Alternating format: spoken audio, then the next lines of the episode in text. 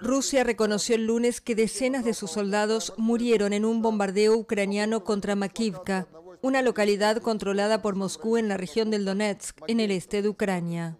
Como resultado de un ataque con cuatro misiles con ojiva de alto poder explosivo contra un punto de despliegue temporal, murieron 63 militares rusos. El ejército ruso rara vez divulga sus bajas y nunca había informado de tantas pérdidas en un solo ataque desde el inicio de la invasión de Ucrania el 24 de febrero. Según el Ministerio ruso de Defensa, el ataque ucraniano golpeó un centro de despliegue temporal del ejército.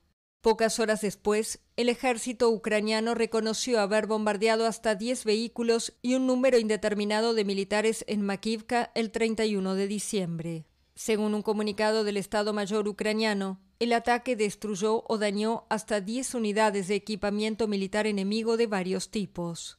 El fin de semana de Año Nuevo fue sangriento para ambos bandos del conflicto. Ucrania sufrió una nueva oleada de bombardeos rusos que dejaron al menos cinco muertos. El lunes Kiev, la capital, fue azotada por nuevos ataques con drones de fabricación iraní y la administración militar de la ciudad ordenó a los habitantes acudir a los refugios.